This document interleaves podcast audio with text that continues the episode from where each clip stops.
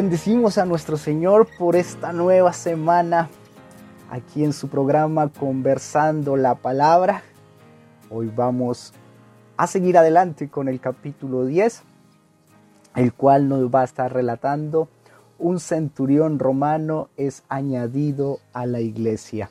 Este es un capítulo muy interesante, pero también primordial, porque nos va a seguir hablando de cómo el Señor siguió obrando para seguir adelante en esta comisión que había dejado a sus discípulos. No solamente era Samaria, sino también hasta lo último de la tierra, pero también cómo esto generó algunas complicaciones también para la iglesia. Eh, así que les invito a que nos acompañen el día de hoy aquí en su programa Conversando la Palabra. Damos gracias por cada uno de ustedes por todos los hermanos y hermanas que nos envían sus palabras y están orando, y por todos los que estamos ahí juntos leyendo este libro de los hechos. ¿Le parece si oramos y pedimos al Señor su dirección y su compañía y que su Espíritu Santo sea guiándonos en este tiempo? Le invito a que nos unamos en oración. Padre, en el nombre de Jesús te agradecemos por esta nueva semana. Gracias Dios porque seguimos avanzando en este libro de los hechos. Hoy vamos a ir al capítulo 10 y queremos tomar este tiempo para darte gracias por Jesucristo, por todo Señor lo que nos has dado en Cristo Jesús. Gracias por tu Espíritu Santo, porque lo has compartido con todos los que creemos Señor. Y gracias porque lo quieres seguir compartiendo con muchos más Señor que van a creer en Jesús y queremos agradecerte por tu palabra, Dios, que nos has dejado para encontrar guía, fortaleza, sustento, para alimentarnos, Dios. Por eso rogamos juntos como hermanos que tu Espíritu Santo sea guiando esta conversación y que tú seas obrando a través de tu bendito Espíritu Santo y de tu palabra, Señor, como solo tú sabes hacerlo. En el nombre de Jesús. Amén y amén. Capítulo 10 de Hechos. La conversión de un centurión romano. Vamos a leer ahí del versículo 1 al 7. Había en Cesarea un hombre llamado Cornelio, centurión de la compañía llamada la italiana, piadoso y temeroso de Dios con toda su casa y que hacía muchas limosnas al pueblo y oraba a Dios siempre. Este vio claramente en una visión como a la hora novena del día que un ángel de Dios estaba entraba donde él estaba y le decía, Cornelio. Él mirándole fijamente y atemorizado dijo, ¿qué es, Señor? Y le dijo, tus oraciones y tus limosnas han subido para memoria delante de Dios. Envía pues ahora hombres a Jope y haz venir a Simón, el que tiene por sobrenombre Pedro. Este posa en casa de cierto Simón curtidor que tiene su casa junto al mar. Él te dirá lo que es necesario que hagas. Ido el ángel que hablaba con Cornelio, este llamó a dos de sus criados y a un devoto soldado de los que le asistían, a los cuales envió a Jope después de haberles contado todo. Este capítulo va a ser bien interesante. Ahí ven muchas cosas. Vamos a tratar de avanzar para abarcarlo todo, pero le invito a que lo lean y que sigamos adelante y estemos atentos a la lectura. Aquí nos habla de un centurión romano y eso no debemos dejarlo pasar porque precisamente es de alguna u otra forma el tema principal y por qué Lucas le va a dedicar este capítulo y de alguna u otra forma parte del siguiente a este centurión romano. Recuerda que la iglesia ha pasado a la segunda etapa de la misión, de esa que le dio Jesús en Hechos 1.8, me seréis testigos en Jerusalén, Judea, Samaria, ahí llegamos a Samaria y hasta lo último de la tierra. Y este va a ser un hecho que no va a pasar desapercibido para la iglesia, ah, tampoco para el pueblo judío, y tampoco para los apóstoles, especialmente para el apóstol Pedro. ¿Qué está sucediendo ahí? Nos habla de que en Cesarea un hombre llamado Cornelio, él era un centurión, tenía a cargo 100 soldados del ejército romano, era romano. Y eso ya es llamativo. Era alguien que no pertenecía al pueblo y no solamente eso, sino que para los judíos un romano era un enemigo acérrimo por, por el contexto social y político que estaban viviendo. Eh, los romanos y los judíos no tenían nada que ver, como Pedro más adelante lo va a hacer notar él mismo, y mucho menos, y esto es lo que me llama la atención, ¿qué hace un, un centurión donde la escritura nos dice que es un hombre justo y temeroso de Dios? Es maravilloso ver a obrar a Dios y cómo Él va a llevar a cabo sus promesas que ha tenido desde el principio, que todos le conozcan, que no hay distinción de raza, que no hay distinción de género, ni de, ni, ni de social, eh, absolutamente nada, nada impide, solamente necesitamos algo, creer, creer en Cristo. Y lo primero que vamos a ver entonces es la descripción de Cornelio, porque tiene un testimonio tan maravilloso que ya quisiéramos nosotros como cristianos tenerlo, ah, pero también ver cómo Dios conoce el corazón de las personas. Muchas veces nosotros nos preguntamos, ¿será que Dios sabe que yo existo primeramente? ¿O Él sabrá lo que yo estoy haciendo? Él conoce mi corazón. Parece que nadie nos ve aún dentro de la iglesia, pero ahí Dios se da cuenta y dicen que las oraciones ah, y las limosnas que daba este centurión romano llegaron delante de la presencia de Dios. Es algo maravilloso este mensaje del Evangelio. Dios quiere que todos, absolutamente todos, se relacionen con Él. Pero entonces, ¿quién era Cornelio? Ya lo vimos, centurión romano, tenía una relación con Dios y amaba a su prójimo. ¿Por qué podemos destacar esto? Él oraba, ayunaba. Nos dice la escritura que él estaba precisamente ayunando ese día y orando cuando se le presentó esta, este ángel. Tuvo esta experiencia con un ángel de Dios. Pocos hombres han tenido esta experiencia, este privilegio. Y aquí la tiene un romano. Un romano alguien que aparentemente no era parte del pueblo de Dios. Entonces, él tenía una relación, pero su relación eh, era real. A pesar de que no tenía la luz completa del Evangelio, a pesar de que aún no pertenecía por completo al pueblo de Dios y no había nacido de nuevo, él con lo poca revelación que tenía, la poca luz que recibía del judaísmo, recuerden que los temerosos de Dios, así como el etíope, eran personas que eran atraídos al judaísmo por este mensaje de el monoteísmo, un solo Dios en medio del paganismo y en medio de una religiosidad donde creían en muchos dioses, pero también algo que ha llamado siempre y que es muy especial en el pueblo de Dios es esta ética y también esta alta moralidad. Y eso había de alguna u otra manera llamado la, atención de este centurión, por eso participaba de las oraciones, por eso ayunaba y también era generoso, compartía lo que Dios había colocado en su corazón. Y nos dice la escritura, allá en el versículo 3, este vio claramente en una visión como a la hora novena del día que un ángel de Dios entraba donde él estaba y le decía, Cornelio, él mirándole fijamente y atemorizado dijo, ¿qué es, Señor? Y le dijo, tus oraciones y tu limosna han subido para memoria delante de Dios. Dios conoce, Él está viendo a todos en la tierra, pero no solamente nos ve, sino que Él también coloca hambre en los corazones para que busquen a Dios y sabe cuando hay un corazón dispuesto.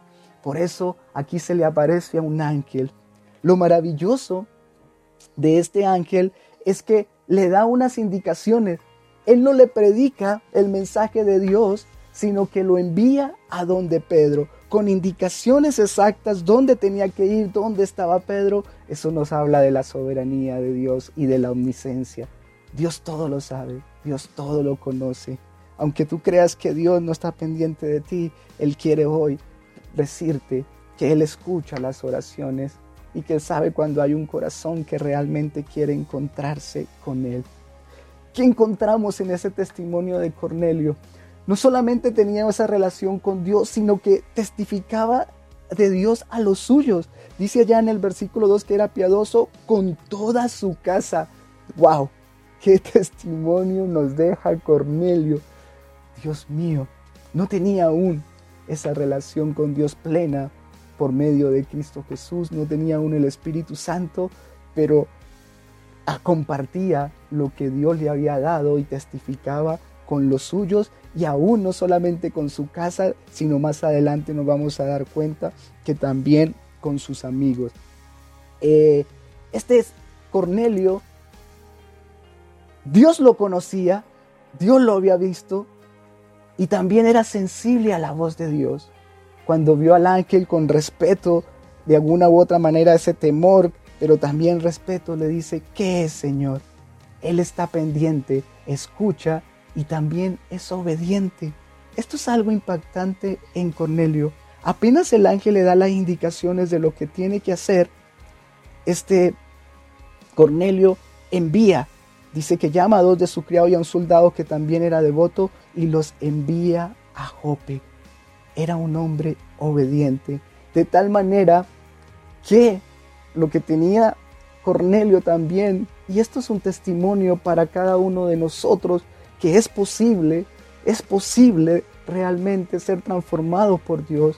Esta es una cualidad maravillosa que también vemos en Cornelio. Tenía un corazón dispuesto a escuchar a Dios y de ser enseñado.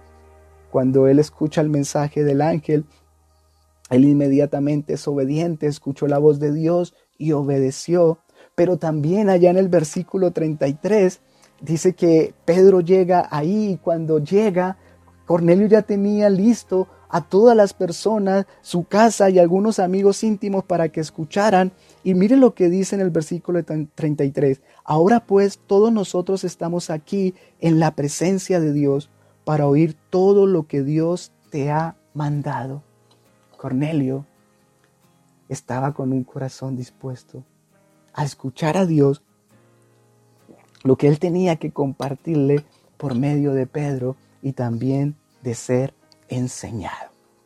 Resulta que mientras que Dios está tratando con, con Cornelio, entonces también en este capítulo va a aparecer Pedro. Pedro es un hombre que a nosotros como cristianos nos debe dar mucha fe y mucha esperanza. Siendo ya apóstol, hemos visto también su historia, como Dios lo usaba, Dios obraba, pero también era humano y tenía errores. Y aquí vamos a ver entonces una historia de cómo Pedro eh, tuvo un trato del Señor para seguir adelante en esta misión. Déjeme leer ahí del versículo 9 en adelante. Al día siguiente, mientras ellos iban por el camino y se acercaban a la ciudad, Pedro subió a la azotea para orar, cerca de la hora sexta. Ahí está Pedro, hombre de Dios, orando. Cornelio, un hombre que buscaba a Dios, orando. ¿Sabe que hay algo que me motiva mucho en este tiempo de lo que el Señor está haciendo, que nos está uniendo, que nos está llevando nuevamente a la oración y a meditar su palabra? Recuerde que la oración tiene dos vías, no es un monólogo. Nosotros hablamos, tenemos comunión con Dios, pero también escuchamos su voz. Y la manera como la escuchamos dice que tenemos esta palabra profética más segura, que es la palabra de Dios.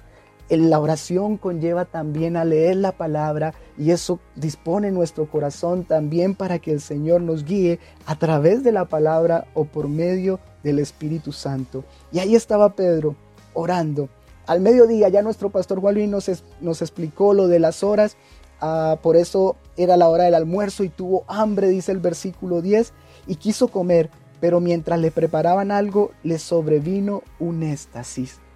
Dios empieza a manifestarse en su iglesia. Dios empieza a obrar de una manera especial. A Cornelio se le parece un ángel. Aquí Pedro está orando y viene un éxtasis, una visión. Pero ¿qué es lo que ve Pedro? Y vio el cielo abierto y que descendía algo semejante a un gran lienzo que atado de las cuatro puntas era bajado a la tierra, en el cual había de todos los cuadrúpedos terrestres y reptiles y aves del cielo. Y le vino una voz, levántate, Pedro, mata y come. Entonces Pedro dijo, Señor, no, porque ninguna cosa común o inmunda he comido jamás. Volvió la voz a él la segunda vez. Lo que Dios limpió, no lo llames tú común. Esto se hizo tres veces y aquel lienzo volvió a ser recogido en el cielo. ¿Cuál es la visión que, que, impacta tanto a Pedro y que va a ser un trato del Señor para su vida que no va a ser fácil? Dice que él está orando, viene un éxtasis y es como si eh, soltaran un lienzo, es decir, como una sábana, ah, como una pantalla también podríamos verlo de un cine así que se extiende en el cielo. Y en eso habían animales de todo tipo, tanto animales puros como animales impuros. Pedro reconoce que Dios es el que le está obrando. Vemos a este Pedro que es un hombre de Dios lleno del Espíritu Santo, reconoce la voz de Dios ah, y Dios le habla y le dice, Pedro, mata y come. Pero vemos a un Pedro que de alguna u otra manera ah, empieza a resistir a Dios. No, Señor, pero ¿cómo? Eh, yo nunca he comido nada, nada impuro. Dios vuelve y le dice, no llames impuro a lo que yo o inmundo o común, a lo que yo he santificado, a lo que yo he limpiado.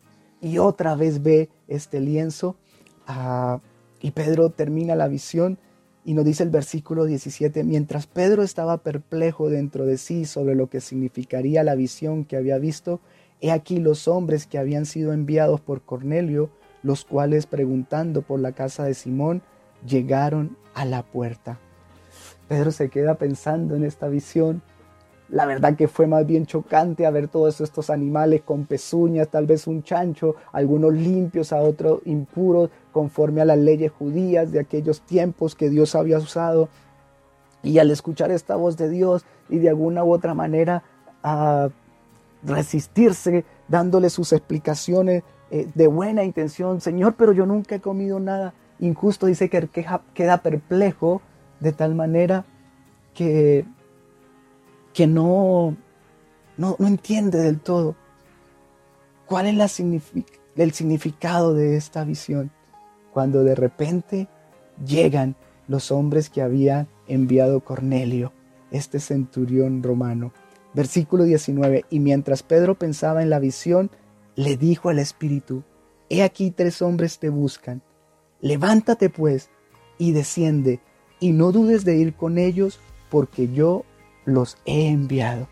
Y ahí entonces en medio de la oración, cuando nosotros tenemos esta comunión, somos sensibles a la dirección del Dios, cuando nosotros estamos en oración y en la lectura de la palabra y orando juntos los unos por los otros, somos llenos del Espíritu Santo, dice la Escritura, y somos sensibles a estas guías del Espíritu.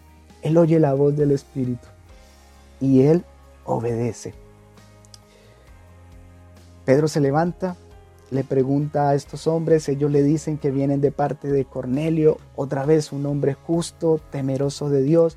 Pedro necesitaba escuchar estas palabras porque no era fácil, los que estaban ahí eran romanos y de alguna u otra manera empieza a ceder a este trato del Señor y los recibe y se hospedan porque de Jope a Cesarea era casi un día de camino, así que se quedan ahí para el otro día salir inmediatamente al encuentro de Cornelio. Así pasa la historia, luego vamos al versículo 24 y entonces dice que empieza a viajar Pedro con estos hombres que había enviado Cornelio hacia Cesarea, pero no solamente va Pedro, sino que también van otros judíos que le habían acompañado, que eran parte de la iglesia. Y en el versículo 23, entonces haciéndoles entrar los hospedó y al día siguiente levantándose se fue con ellos y les acompañaron algunos de los hermanos de Job. Al otro día entraron en Cesarea y Cornelio los estaba esperando, habiendo convocado a sus parientes y amigos más íntimos. Hermanos, tengo que parar un poquito y de verdad resaltar este, este testimonio de Cornelio.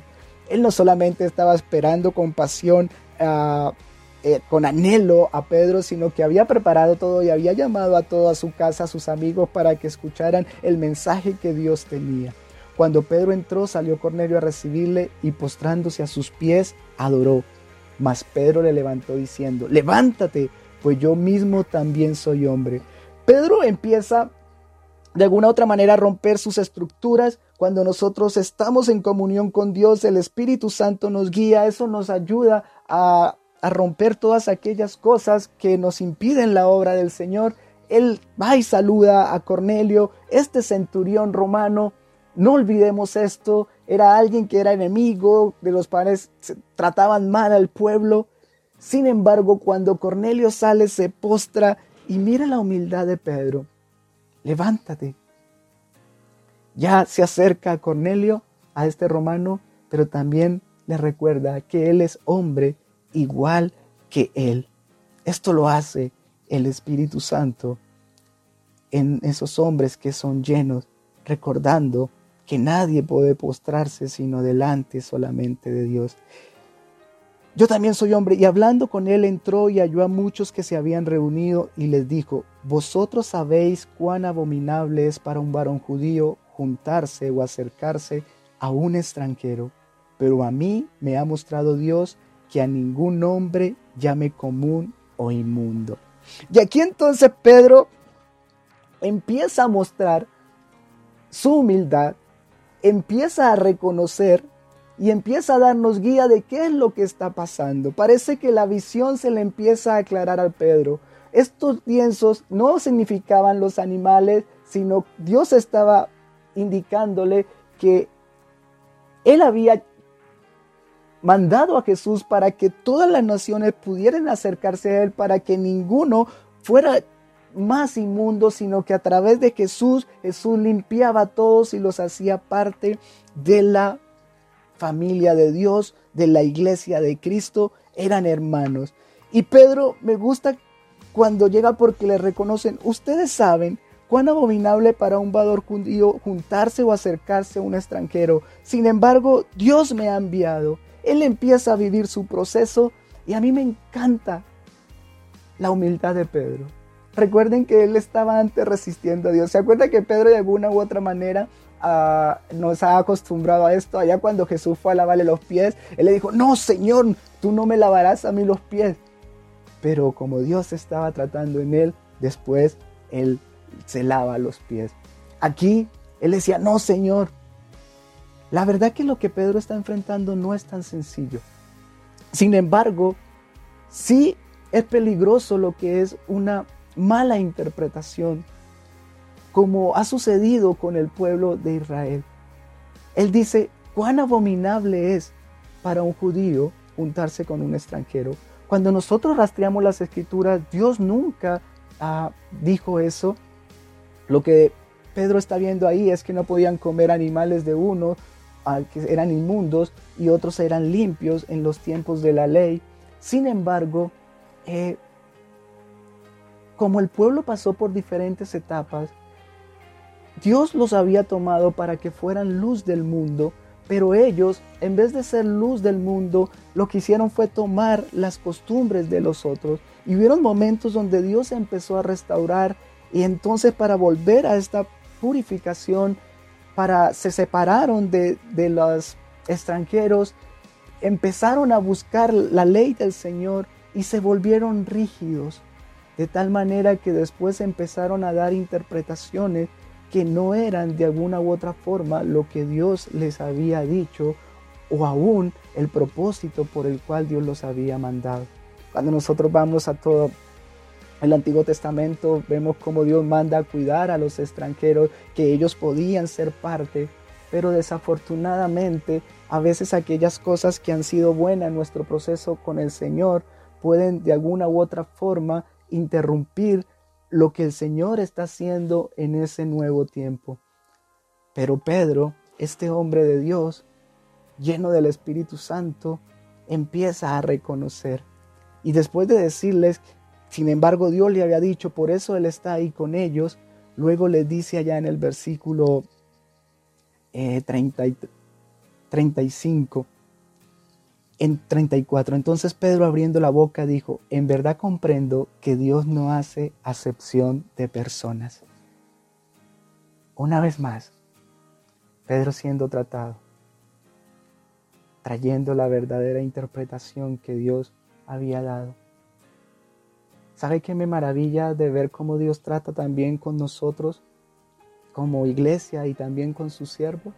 La manera como Dios se toma todo el tiempo él nos conoce a uno de manera personal. Él necesitó que Pedro tuviera esta misión que era chocante para que pudiera entender y recordar la misión que Jesús le había dicho. Que el, Evangelio no era solamente para samaritanos, no era solamente para judíos, sino era hasta lo último de la tierra. Y a pesar de que él había avanzado, recuerda cuando él fue a acompañar a Felipe, a los samaritanos, aquí otra vez estaba chocando porque habían unas costumbres que él traía que fueron buenas, pero que desafortunadamente no lo estaban dejando avanzar. Y a veces estaba luchando con Dios mismo. Dios nos permita también entender como iglesia aquellas cosas que Él ha usado en un tiempo, pero que ahora nos está pidiendo no que cambiemos lo central como vamos a ver Pedro llevando el Evangelio, sino que podamos entender la sociedad con la cual estamos en este momento interactuando y que podamos llevar a ellos este mensaje del Evangelio, porque este mensaje sigue siendo para todos. Pedro tuvo que ser tratado y por la gracia y la obra del Espíritu Santo, él logró avanzar a pesar de que fue difícil. Eso es una buena oración también para nosotros. Y aquí yo quiero pedirles de manera especial que podamos ah, pedirle al Señor que nos ayude, especialmente con las nuevas generaciones, estos jóvenes que ahora se están levantando, que vemos que son de alguna u otra manera quedados en una situación diferente, pero que necesitan el mensaje de Cristo, que es el que cambia, y que como iglesia podamos también, como lo decía nuestro pastor y alguna hermana que compartía tiempo atrás, preocuparnos por estas generaciones y aún pedirle al Señor cuáles de aquellas cosas están impidiendo que de alguna u otra manera estos jóvenes puedan alcanzar y tener esta relación plena con Cristo Jesús. Y así también con otras cosas, con otras partes de la sociedad, porque el Evangelio es para todos. Ahí está Pedro, pero Pedro es un testimonio maravilloso de gracia y de humildad. Y también del trato amoroso de Dios con los suyos. Luego, entonces, al escuchar Pedro lo que había pasado con Cornelio, al escuchar que los estaban esperando, viene la última parte. Y es, Pedro viene a compartir lo que le falta a Cornelio. Cornelio tenía una luz de Dios, pero aún le faltaba lo más importante. ¿Y qué le faltaba a Cornelio? Estaba escuchando durante este tiempo algunas cosas para ayudar a hacer esta conversando con la palabra y me encontré con una, una prédica de Gigi Ávila de Pedro y Cornelio. Y decía, lo que le faltaba a Cornelio era a Cristo, nada más y nada menos sino a Cristo. Y entonces la última etapa nos vamos a dar cuenta, versículo 34. Entonces Pedro, abriendo la boca, dijo, en verdad comprendo que Dios no hace acepción de personas, sino que en toda nación se agrada del que le teme y hace justicia. Dios envió mensajes a los hijos de Israel anunciando el Evangelio de la paz por medio de Jesucristo. Este es Señor de todos. Y aquí Pedro, inspirado por el Espíritu Santo, viene a compartirle a Cornelio de Jesús y lo que él había hecho y nos da un, un sermón como nos viene acostumbrando a el Espíritu Santo a través del libro de los Hechos. Y lo primero que le habla Pedro a Cornelio, Jesús fue enviado por Dios y él viene a traer un mensaje de paz. Pero este Jesús es Señor no solamente de los judíos, sino que es Señor de todos. Es Señor de todos. Qué maravilloso. El mensaje del Evangelio no es solamente palabras, es una persona, es Jesucristo. Y este Jesucristo fue enviado por Dios. Lo maravilloso que Él trae un mensaje de paz. Él no viene a condenar al mundo, Él viene a salvar al mundo. Y Él quiere y, es Señor de todos. Después Pedro sigue adelante y en ese mensaje le dice que este Jesús empieza a hablarle de su ministerio, fue ungido por Dios, Él es el Cristo, Él es el Mesías esperado, el que fue ungido por Dios, el que fue establecido para ser la única voz ah, autorizada por Dios. ¿Y para qué? Para hacer el bien, sanando y libertando del enemigo. Este Jesús vino a hacer el bien, vino a traer paz primeramente. Mi pasos dejo, mi pasos doy yo no la doy como el mundo la da. Tal vez uno de ustedes que no sea de la congregación nos está escuchando y es un, hombre justo que Dios ha visto y en este tiempo de confusión Jesús está ofreciendo una paz que el mundo no puede dar. Por medio de Jesús tenemos paz para con Dios, somos reconciliados pero también Él vino a hacer el bien, a sanarnos, a ayudarnos y también vino a libertarnos del enemigo, no solamente físicamente, sino espiritualmente. Cornelio, si bien Dios estaba tratando con él, una verdad absoluta de la escritura es que el que no tiene a Cristo no tiene a Dios y necesitaba recibir y creer en Jesús con todo su corazón porque era el único que le podía permitir acceder a todas las promesas de Dios y a una relación con Dios. Él vino a hacer bien, a sanar y a libertarnos del enemigo, a libertarnos de esta presión, pero también de este engaño de que tenemos que vivir separados de Dios. Al contrario, Él es el que abre el camino, porque Él al enemigo. Y por eso Pedro va a hablar y le invito a que usted lea en su casa, allá en los versículos 39 y 42, de la muerte de Jesús en un madero, pero también habla de la resurrección. Mensaje central del Evangelio, mensaje que transforma. Jesús vivió en esta tierra sin pecado, haciendo bien, fue muerto y crucificado, pero era inocente porque Él vino a pagar el precio de nuestros pecados que hacían la separación de Dios entre el hombre, la separación del hombre de Dios por el pecado. Pedro le habla de esto, dice que Dios lo levantó al tercer día y que ellos fueron testigos, ellos fueron testigos de la resurrección, el poder de la resurrección vemos aquí y nos mandó que predicásemos al pueblo y testificásemos que Él es el que Dios ha puesto por juez de vivos y muertos.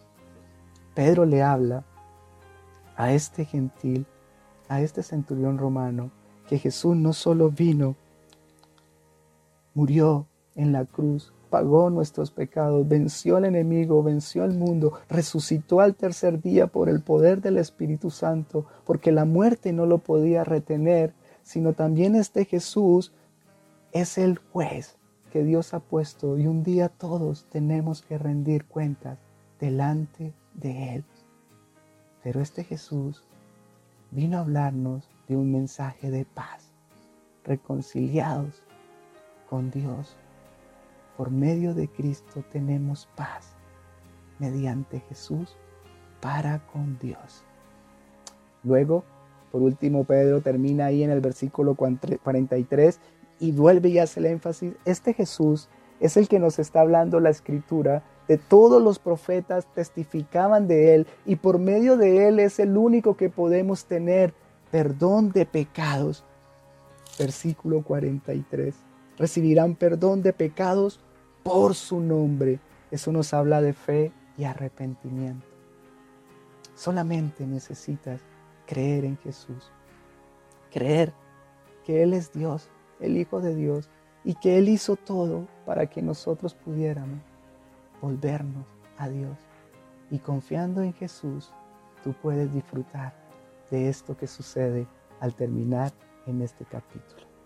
Después de hablarle del mensaje, mire lo maravilloso que sucedió en este tiempo. Mientras hablaba Pedro, estas palabras, el Espíritu Santo cayó sobre todos los que oían el discurso y los fieles de la circuncisión que habían venido con Pedro se quedaron atónicos que también sobre los gentiles se derramase el don del Espíritu Santo, porque los oían que hablaban en lenguas y que magnificaban a Dios.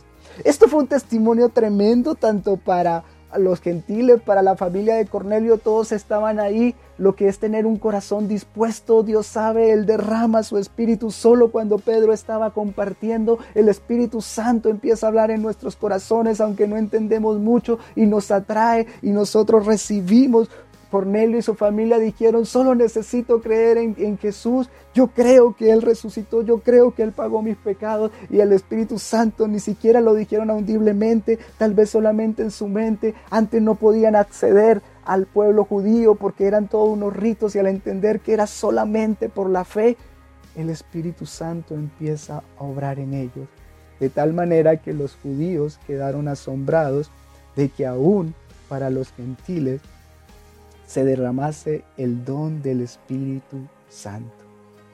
Pedro termina este maravilloso capítulo viendo lo que Dios ha dicho, ha hecho y dice, ¿quiénes somos nosotros para negarle el agua a quien que Dios ha bautizado en el Espíritu Santo? Inmediatamente son bautizados y son añadidos a la iglesia. Es maravilloso ver el poder, la obra de Jesús y del Espíritu Santo. El cristianismo no es solo un mensaje, Dios viene a compartir su vida con nosotros, a darnos su fortaleza, su gozo, a darnos su vida para que nosotros podamos seguir adelante. Y a través de cuando se comparte el Evangelio, también el Espíritu Santo es derramado en los corazones y Dios sigue haciendo su obra durante este tiempo. Que Dios les bendiga. Si ya creemos en el Señor, podamos pedirle hoy como Pedro, qué cosas tal vez están impidiendo que Dios usó en un momento y no están dejando que Dios siga haciendo lo abra, la obra con cada uno de nosotros y poder servir a otros como Él quiere. Y si usted eh, es un hombre justo y quisiera y está buscando a Dios y no había encontrado una respuesta, hoy pueda llegar esta respuesta y el Espíritu Santo pueda inundar su corazón solamente creyendo en Jesús, reconociendo y aceptando el perdón de Dios, reconociendo sus pecados y entregándole la vida a Jesús, haciéndolo el Señor de su vida. Mañana viene nuestro pastor Juan Luis, capítulo 11, y seguirá adelante porque este capítulo es tan especial. Espero que usted lo lea y como dice nuestro pastor, solamente esto le dé ganas de, ir más a la escritura, pues este capítulo va a traer consecuencias y va a seguir Dios obrando tanto en muchos más que le conozcan trayendo salvación, pero también en su iglesia. Bendiciones en Cristo Jesús.